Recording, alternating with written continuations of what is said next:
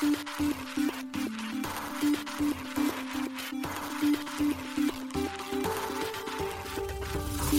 しい経済ニュース。この番組では現当社のメディア新しい経済がブロックチェーン仮想通貨フィンテックに関する日々のニュース解説を平日毎日音声コンテンツでお届けしています。そして新しい経済ではブロックチェーン仮想通貨に関するニュース解説記事やインタビュー記事学習記事などのたくさんのコンテンツを掲載しております。ぜひあたらしいひらがな経済漢字で検索してメディアもチェックしてくださいそして LINE 公式アカウントではメディアの更新情報を配信しております LINE 公式アカウントにもぜひご登録ください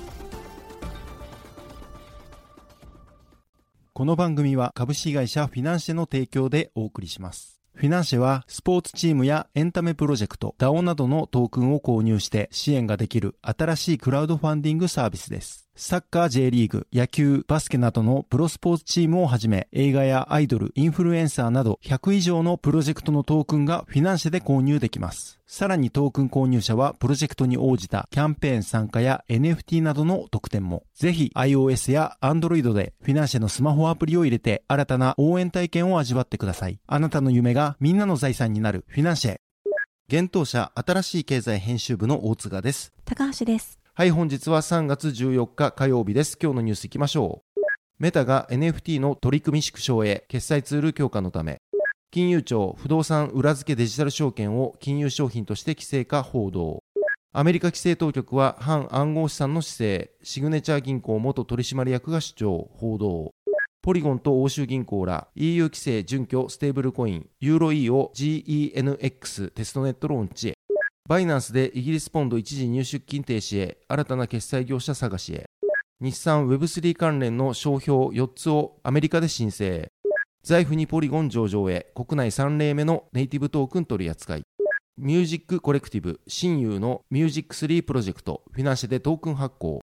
一つ目のニュースは、メタが NFT 導入後一旦終了というニュースです。Facebook や Instagram を運営するアメリカメタが NFT に関する取り組みを当面終了するようです。メタのコマース及び金融テクノロジー責任者のステファン・カスリエール氏が自身のツイッターにて3月14日明かしました。メタでは昨年から Facebook と Instagram に NFT 投稿機能を導入していました。なお、Facebook は一部ユーザーのみ提供となります。なお、メタは NFT をデジタルコレクティブルの名称で取り扱っています。カスリエル氏は NFT 導入終了の理由について、全社的に優先事項を見極めているクリエイターや人々、ビジネスをサポートする他の方法に集中するため、デジタルコレクティブルを一旦終了すると説明しています。カスリエル氏は、クリエイターや企業がファンとつながり、カスタマイズする機会を創出することは引き続き優先事項だとし、メッセージングやリールのマネタイズオプションなど、スケールアップしてインパクトを与えられる分野に注力するつもりだと述べています。将来的にメタは、人々、企業に需要のあるフィンテックツールへの投資を続けていくといいます。具体的には、メタペイで支払いを効率化し、チェックアウトとペイアウトをより簡単にし、メタ全体のメッセージング決済に投資しているとのことです。メタは昨年3月、トークン、金融取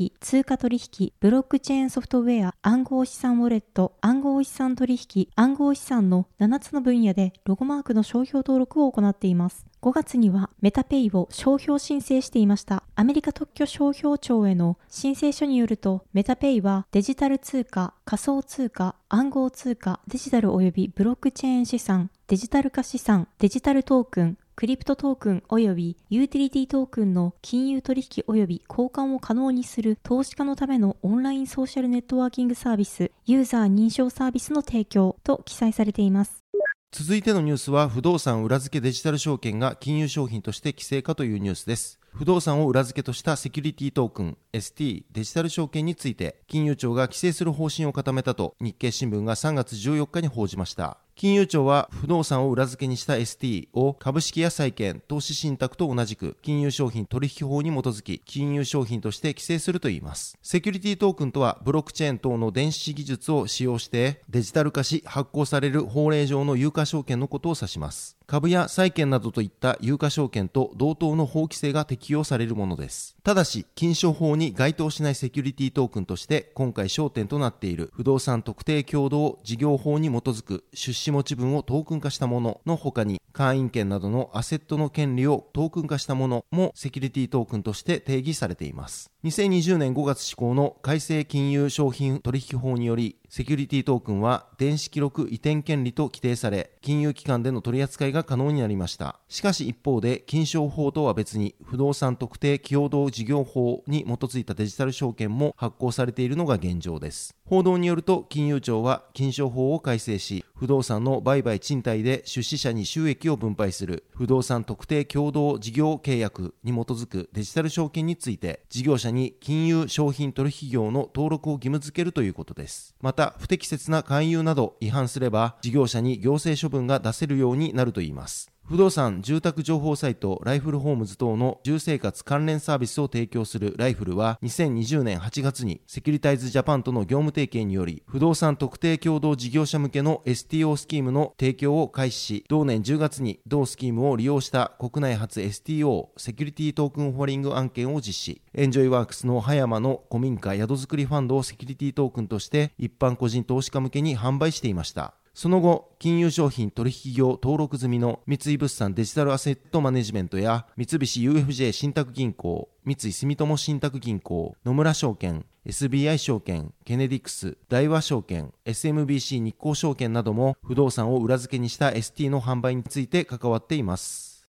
続いてのニュースは、アメリカ規制当局は反暗号資産化というニュースです。元アメリカ下院議員でシグネチャー銀行元取締役のバーニー・フランク氏がシグネチャー銀行は閉鎖前安定した営業状況だったと主張しました。同氏に電話インタビューを行った CNBC が3月13日報じました。報道によると10日に経営破綻したシリコンバレー銀行の影響を受けシグネチャー銀行の顧客は100億ドル日本円にして約1.3兆円以上の預金引き出しを行ったといいます。その後、ニューヨーク州金融監督当局が12日、シグネチャー銀行を閉鎖。シグネチャー銀行はアメリカ連邦預金保険公社の管理下に入ることとなりました。フランク氏は、この引き出しが行われるまで問題の兆候は全くなかったとし、閉鎖は規制当局やニューヨーク州金融監督当局が暗号資産に反対しているという強いメッセージを込めたものだとの考えを示しました。なお、シグネチャー銀行が規制当局へ提供した書類によれば、同行は2020 2022年12月時点で40の支店があり、1103億6000万ドル日本円にして約14.7兆円の資産と885億9000万ドル日本円にして約11.8兆円の預金を所持していたといいます。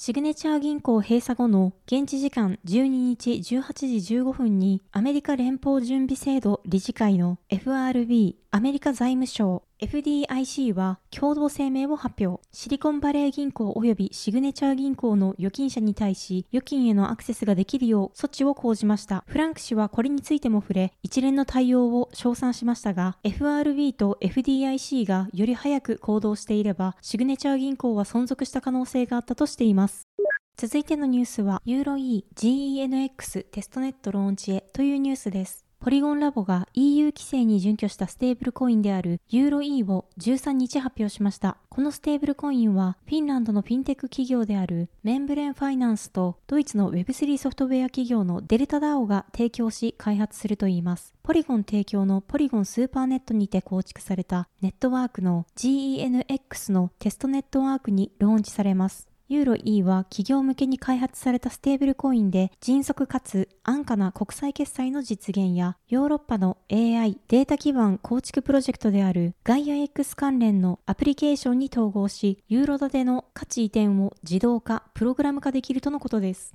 また、電子マネーとしてプライベートブロックチェーンや非ブロックチェーン環境上で利用可能だといいます。ユーロ E は EU においてフィンランド金融観光庁によりヨーロッパ通貨機構に登録されており、常にユーロと1対1で交換することが可能だといいます。デルタダオの共同創設者のカイ・マインケ氏は、ヨーロッパが世界で戦うためには、現在の市場の不均衡を克服し、よりデジタルな競争力をつける必要がある。ユーロ E を GENX ネットワークに統合することで、シームレスで摩擦のないデジタル経済の実現に一歩近づくことができ、断片的な決済アプローチを用いるプラットフォームソリューションと比較して、すべての参加者に競争優位性をもたらすとコメントしました。ポリゴンスーパーネットは、ポリゴンが昨年4月に発表したサービスです。ポリゴンのシステムを用いてサービスに最適なネットワークを各自で作ることができるポリゴンエッジを搭載したサービスであり、これを利用することでユーザーはコストをかけることなくカスタムネットワークを構築することができるといいます。ガイア X はドイツの連邦経済産業省が2019年10月に立ち上げたヨーロッパのクラウドや AI データ基盤構築プロジェクトです。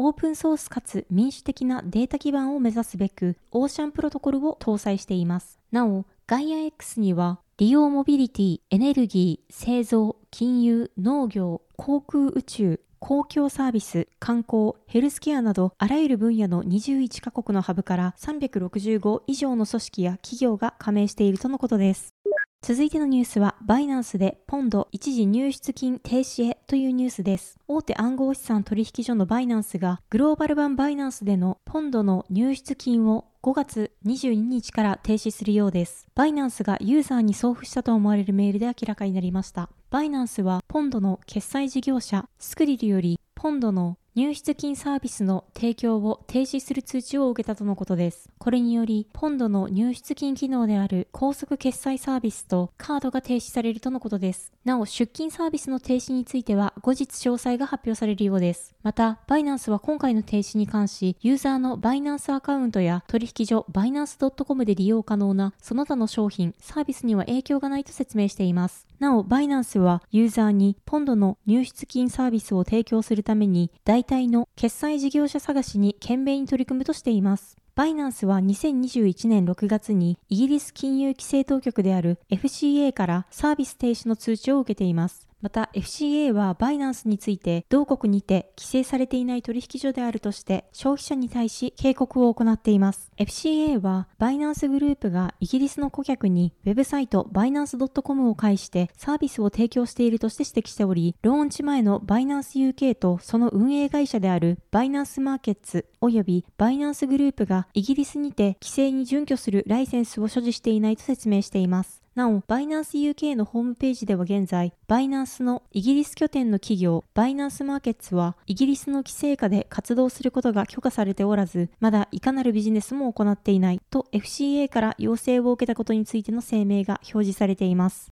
続いてのニュースは、日産がアメリカで Web3 関連の商標出願中というニュースです。国産自動車メーカーの日産がアメリカ特許商標庁へ Web3 関連の商標4つを申請したようです。国際自動車メーカーの日産が USPTO 認定商標弁護士のマイク・コンドーディス氏が3月13日にツイッターにて明かしました。コンドーディス氏が共有した USPTO への提出書類によると、日産は3月7日に商標を申請しています。また、申請された商標は、メタバースや NFT、NFT マーケットプレイス、ウォレットに関連したものであることが確認できます。なお、申請された商標は4つすべてアプリケーションのトレードマークとしての申請であり、日産と表記されたものが2つと、インフィニティとニスモと表記されたものの、それぞれ1つずつの計4つです。なお、日産は3月8日、市場などの車の検討から購入までの契約までをメタバース上で行える仮想店舗である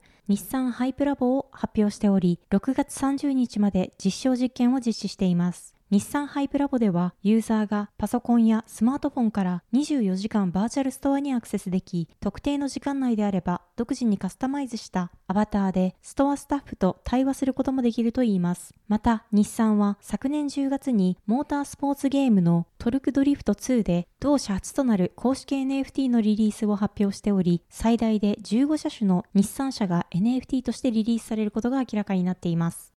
続いてのニュースは、財布にポリゴン上場へというニュースです。国内暗号資産取引所の財布に暗号資産のポリゴンが上場します。同取引所はマティック扱いスケジュールを9日に発表しました。なお、同取引所で取り扱うマティックはポリゴンネットワーク上で発行されたネイティブトークンとのことです。なお、国内交換業者においてマティックを取り扱うのはビットバンク、ビットフライヤー、SBI、VC トレード、コインベースジャパン、ビットポイント、DMM ビットコインに続き7社目となります。その中で現在ネイティブトークンを扱うのは SBIVC トレード、ビットポイントのみとなります。発表によると、マティック取扱い開始日となる15日13時より入金が開始し、18時から板取引、19時から出金が取扱い可能になるとのことです。そして翌16日19時からは簡単売買においてマティック取扱いが開始し、当日20時から自動売買お手軽トレード及びランキングトレードのマティック対応が開始されるとのことです。財布ではマティック上場により全17銘柄を取り扱う予定となります。現在の取扱い銘柄はビットコイン、イーサリアム、ビットコインキャッシュ、ネム、シンボル、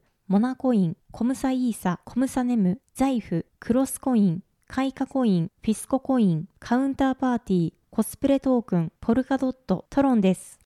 続いてのニュースは、ミュージック3プロジェクトがフィナンシェでトークン発行というニュースです。次世代クラウドファンディングサービスフィナンシェが、ミュージックコレクティブ、親友によるミュージック3プロジェクト始動と、同プロジェクトのトークン新規発行及び販売開始を3月14日に発表しました。ミュージックコレクティブ、親友は、親友を名乗る女性シンガーによる音楽プロジェクトです。一緒に音楽を作りたいと思う人と流動的に音楽をやりたいという意味で、ミュージックコレクティブとなっているようです。親友はデビュー EP の制作資金をクラウドファンディングで調達。続く2作目の EP は写真家やデザイナーとのコラボレーションアートの販売収益で制作するなど、次世代のアーティストコレクティブルとして常に新しい発信方法を模索してきたということです。今回の立ち上がったミュージック3プロジェクトは、イラストレーター、ダンサー、俳優、動画クリエイターといった様々なジャンルのアーティストを巻き込んだ越境コラボレーションを推し進めるということです。そしてこのプロジェクトでは、フィナンシェのトークン発行型クラウドファンディング、及びフィナンシェ内のコミュニティ活用により、音楽の作り方、楽しみ方、収益モデルなど、あらゆる面で音楽業界の常識にとらわれない方法へのチャレンジを掲げていくとしています。なお今回フィナンシ上で発行されるトークンは、新友ミュージックコレクティブトークン XMCT として販売されるということです。XMCT 購入者は特典として、コミュニティ運営の一部に携われる投票企画への参加や、参加型イベントへの招待、特典抽選への応募などの権利が得られます。投票はトークン保有数に応じて投票数が多くなる仕組みや保有しているトークン数の割合によって抽選特典の当選確率が変動する仕組みとなっています。また一定のトークンを保有しているサポーターに限定の特典も提供されます。XMCT のトークン初回販売は3月14日15時から開始しており、5月15日22時まで実施される予定です。なお、ミュージック3プロジェクトのトークン販売メニューは5000ポイントから10万ポイントで購入できるトークン獲得コースが5つと100万ポイントで購入できるスポンサーシップ枠が1つあります。それぞれのコースには数量制限はありません。購入者には購入ポイント分のトークンが付与されるほか、トークン保有者限定コミュニティへの参加、投票企画、抽選応募への参加権や、その他保有数に応じた追加特典が付与されます。また、販売コースによっては、ミュージックコレクティブ NFT やオリジナル T シャツ、オリジナルパーカー、オリジナルアートボード、新友ライブスポンサー枠2023年度が付与される特典があります。なお、フィナンシェポイントは、フィナンシェプラットフォーム上でのみ使用できるポイントのことで、1ポイント1円で購入ができます。また、XMCT 及びフィナンシェで発行されているコミュニティトークンは、金融商品法上の有価証券ではなく、資金決済法上の暗号資産でもないということです。